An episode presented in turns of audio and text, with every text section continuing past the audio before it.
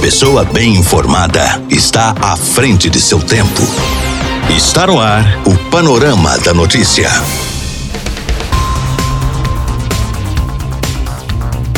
Olá para você, boa tarde. Hoje, quinta-feira, 1 de outubro de 2020, está no ar mais um Panorama da Notícia, atualizando o que é informação em Rio Paranaíba e em toda a região para você. A partir de agora, eu, Gilberto Martins, até o meio-dia e meia, eu te faço companhia, trazendo as últimas informações para você no seu horário de almoço. Fique ligado e muito bem informado. Nesta edição do Panorama da Notícia, você vai saber que. Atendimento presencial no Fórum de Rio Paranaíba é retomado nesta quinta-feira, 1 de outubro.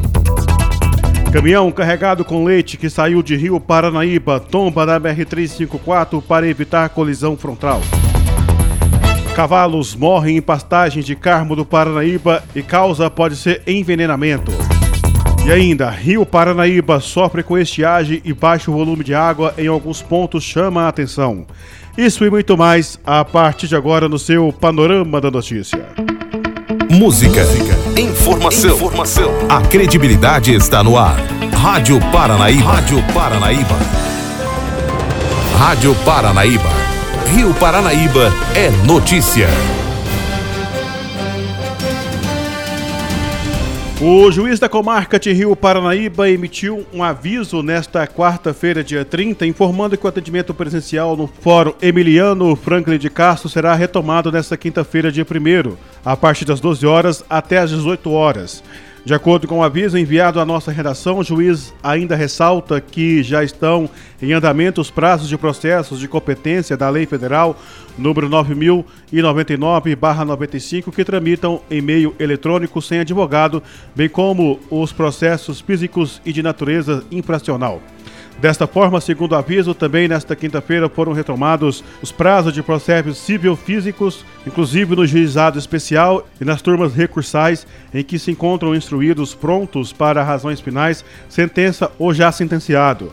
A obrigação para comparecimento de justificação de suas atividades e assinatura dos livros próprios da Secretaria do Juízo serão retomadas apenas para condenados por crimes previstos na Lei de Organização Criminosa, lavagem ou ocultação de bem, direitos ou valores contra a administração pública por crimes hediondos ou por crimes de violência doméstica contra a mulher. Por fim, para ter acesso às dependências do Fórum, o cidadão deverá respeitar as normas de segurança e ações necessárias à prevenção do contágio ao novo coronavírus, como uso de máscara, álcool gel, distanciamento social e entre outras medidas de prevenção à Covid-19. O Panorama da Notícia a seu serviço.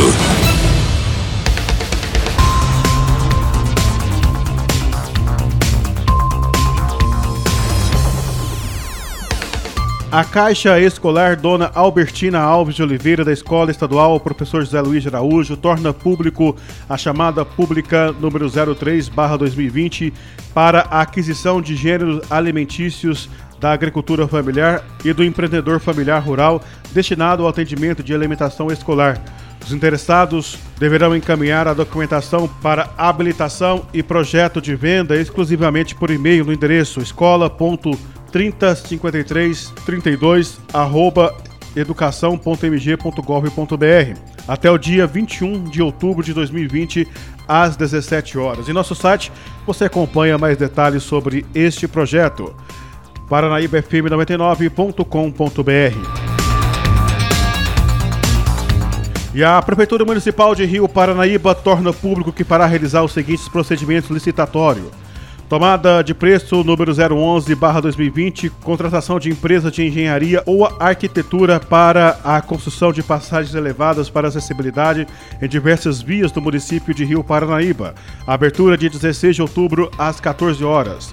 Tomada de preço número 012/2020, contratação de empresas de engenharia ou arquitetura e urbanismo ou especializada na execução de serviços de recapeamento e pavimentação asfáltica em CBUQ e implantação de sinalização horizontal e vertical em diversas vias do município de Rio Paranaíba.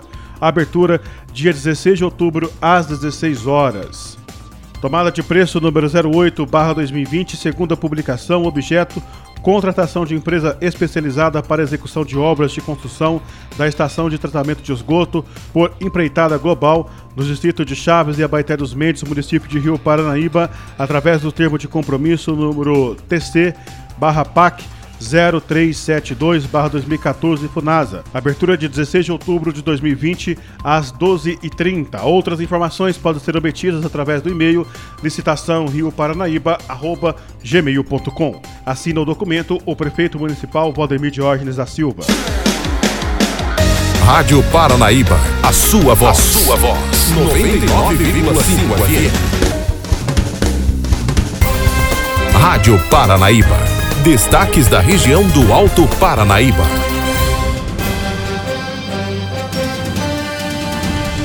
Um acidente aconteceu no fim da noite desta quarta-feira no quilômetro 284 da BR-354 em Carro do Paranaíba. O motorista teria tentado desviar de uma colisão frontal quando perdeu o controle direcional e o tanque com leite acabou capotando. Apenas uma pequena parte da carga vazou.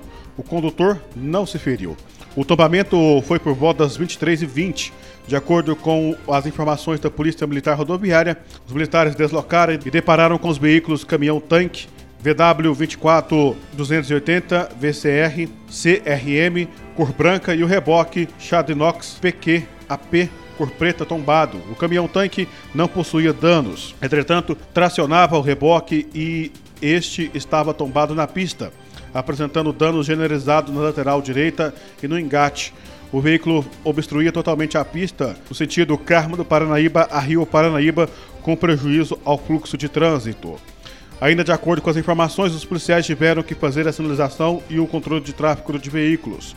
O condutor VCF, de 47 anos, relatou que não sofreu nenhum ferimento ele informou que seguia sozinho de Rio Paranaíba para Carmo do Paranaíba e que observou quando dois veículos ignorados tentaram realizar uma ultrapassagem. Contou ainda que, ao perceber que poderia ocorrer uma colisão frontal com tais veículos, foi obrigado a efetuar a manobra brusca para a direita, evitando a iminente colisão. Todavia, perdeu o controle da direção porque o reboque iniciou o movimento de tombamento ao transitar pelo declive existente na faixa de domínio. Ao realizar nova manobra para tentar retomar o controle, desta vez pela esquerda, o reboque então tombou e a combinação de veículos permaneceu na pista. O tanque transportava leite e uma pequena quantidade do líquido vazou na pista, não atingindo qualquer curso hídrico ou área de preservação ambiental. O condutor devidamente habilitado, foi convidado a fazer o teste do bafômetro e o resultado foi negativo para o uso do álcool. Os veículos com o licenciamento regulares foram liberados no local. O motorista realizou os contatos necessários, buscando garantir a liberação da pista e a substituição do reboque para o transporte do leite, cujas atividades foram executadas mediante o imprescindível controle de fluxo de veículos. you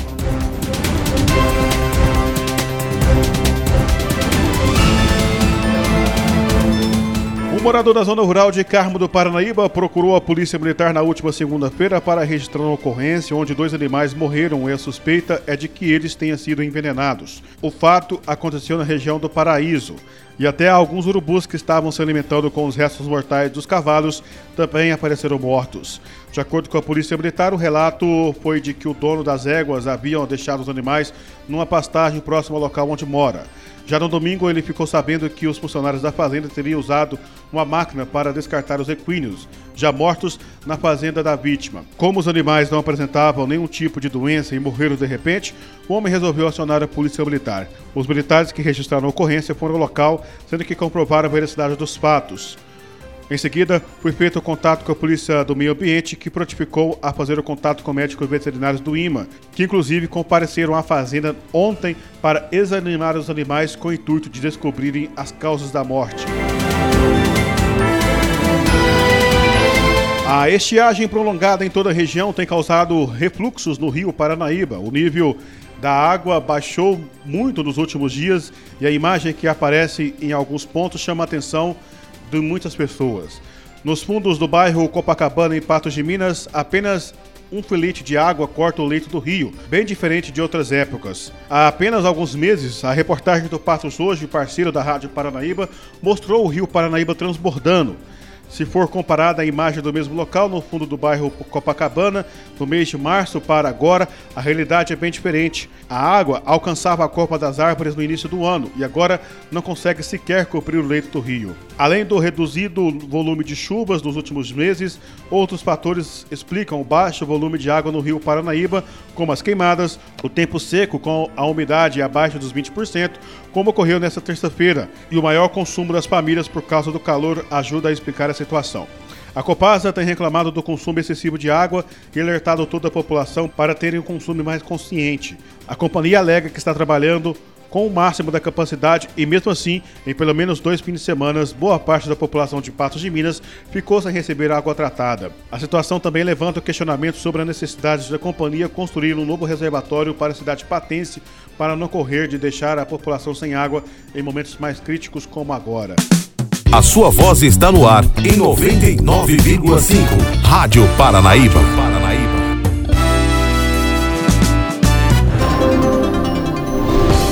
Minas Gerais é destaque na Rádio Paranaíba.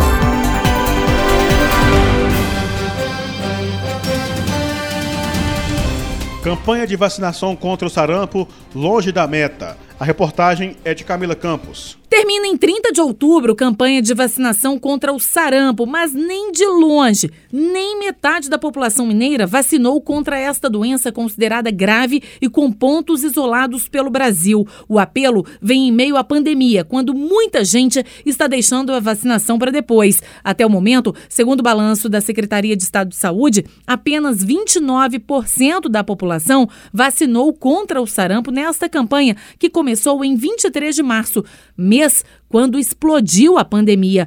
E esta mesma campanha já foi prorrogada duas vezes. O público-alvo é proteger pessoas de 20 a 49 anos. Josiane Guzmão, coordenadora estadual de imunização pelo governo do estado, orienta a população. Mesmo nesse momento de pandemia, é importante que as pessoas mantenham o cartão de vacinação em dia. A baixa adesão das pessoas né, nessa campanha de vacinação contra o sarampo, que é pessoas de 20 a 49 anos, independente da situação vacinal, é algo que está acontecendo em todo o país, não só aqui no estado de Minas, e isso reflete nesse momento de pandemia, onde há uma recomendação para que as pessoas fiquem em casa. No entanto, a vacinação ela é um serviço essencial e deve ser mantido. E também as pessoas né, têm uma falsa impressão de que a doença não pode acometê-las e por isso deixam de vacinar. Então reforçamos né, que a vacinação é a melhor e a única forma de prevenção em relação ao sarampo e por isso as pessoas devem manter o cartão de vacina atualizado. Para reforçar,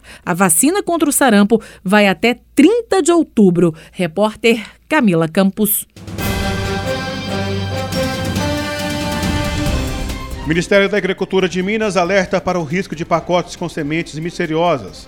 As informações é da repórter Alessandra Mendes. Ao menos oito estados já registraram denúncias sobre o recebimento de pacotes de países asiáticos, como China e Malásia, com sementes não solicitadas. Essas sementes misteriosas normalmente vêm junto com produtos comprados pela internet, em sites ou aplicativos internacionais. Aqui em Minas ainda não há registro desse tipo de caso, mas o Ministério da Agricultura faz um alerta para os riscos envolvidos nesse problema e como a pessoa deve proceder caso receba as sementes via correios. Quem explica é o superintendente do Ministério da Agricultura em Minas, Marcílio de Souza Magalhães. A situação é bastante preocupante. Esse tipo de prática, ela é proibida, porque nenhum organismo vivo, a semente é um organismo vivo, pode ser enviado via correio. E no caso especificamente das sementes, a grande preocupação que nós temos é com a questão da segurança fitossanitária. As sementes elas podem transmitir fungos,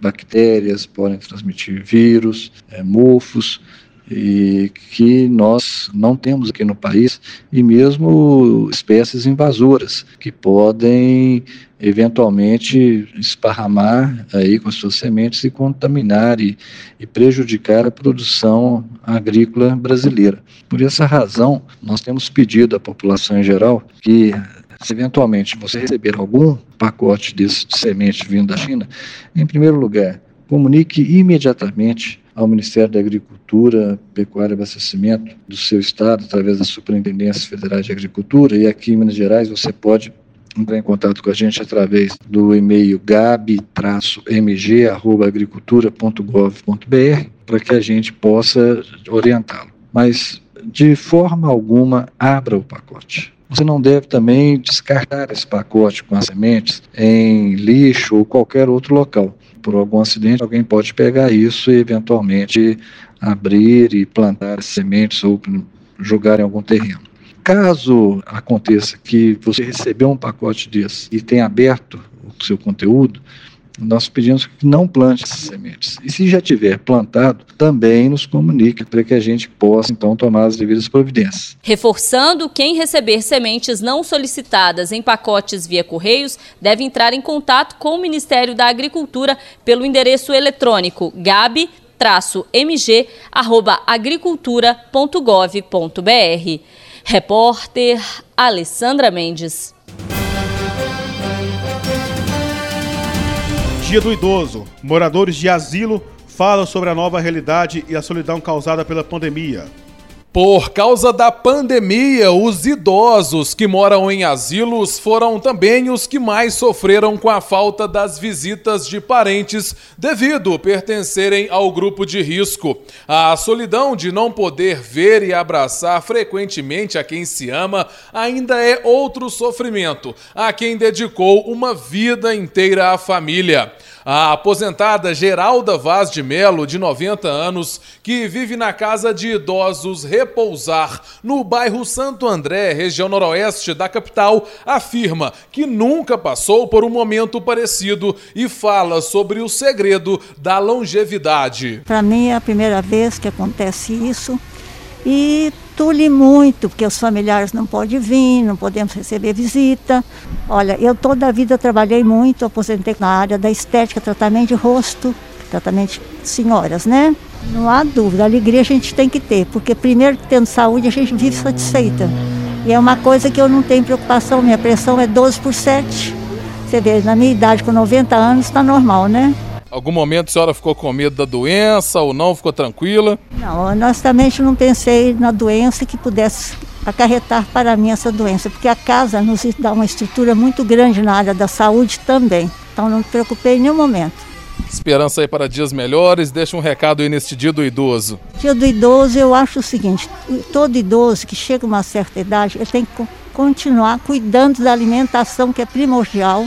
Por exemplo, eu sou coisa que nunca bebi, nada de álcool. Não quer dizer que as outras pessoas não bebam, mas eu acho que tudo moderado tem seu lugar. Nada de excesso. Nada de excesso. A aposentada Maria Helena Meirelles, de 76 anos, também vive na casa de idosos e conta que, apesar de tantas notícias ruins, tem esperança para dias melhores. Só notícia ruim, só notícia ruim, né?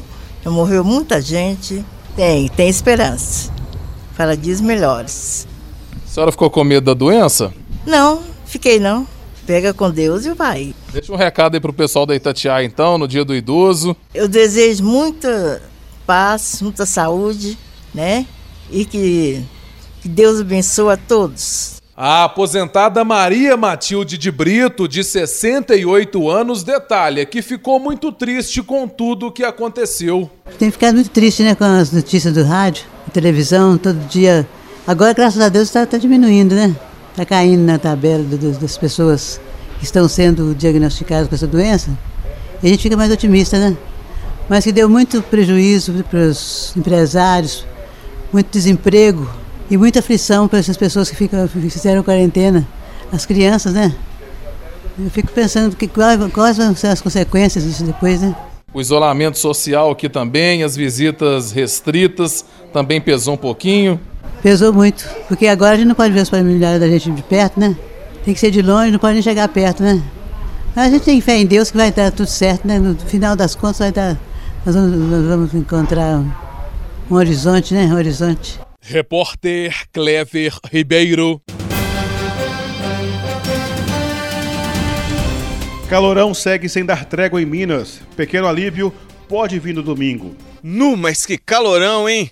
Quem nunca usou essa frase para puxar papo numa fila, dentro do táxi ou do carro do aplicativo, no elevador e por aí vai? Fato é que poucas vezes essa expressão caiu tão bem como agora. A onda de calor que se instalou em praticamente todo o estado de Minas Gerais nos últimos dias tem deixado todo mundo ou quase todo mundo, para não ser injusto com quem gosta de muito calor assim, reclamando das altas temperaturas. E até quando vai este calorão? Pelo menos até sábado, como explica o meteorologista do INMET, Instituto Nacional de Meteorologia, Claudemir de Azevedo. Bom, esse forte calor provocado pela massa de ar quente e seco ainda deve persistir ao longo da semana sobre o estado de Minas Gerais e também, consequentemente, baixos índices de umidade relativa do ar. Ou seja, vamos ter aí pelo menos até o próximo sábado, condições aí de forte calor em Belo Horizonte, temperatura em Belo Horizonte e na região metropolitana com temperatura acima dos 34, 35 graus. As altas temperaturas são normais para esse período do ano, segundo o meteorologista. Ele explica que a falta de nuvens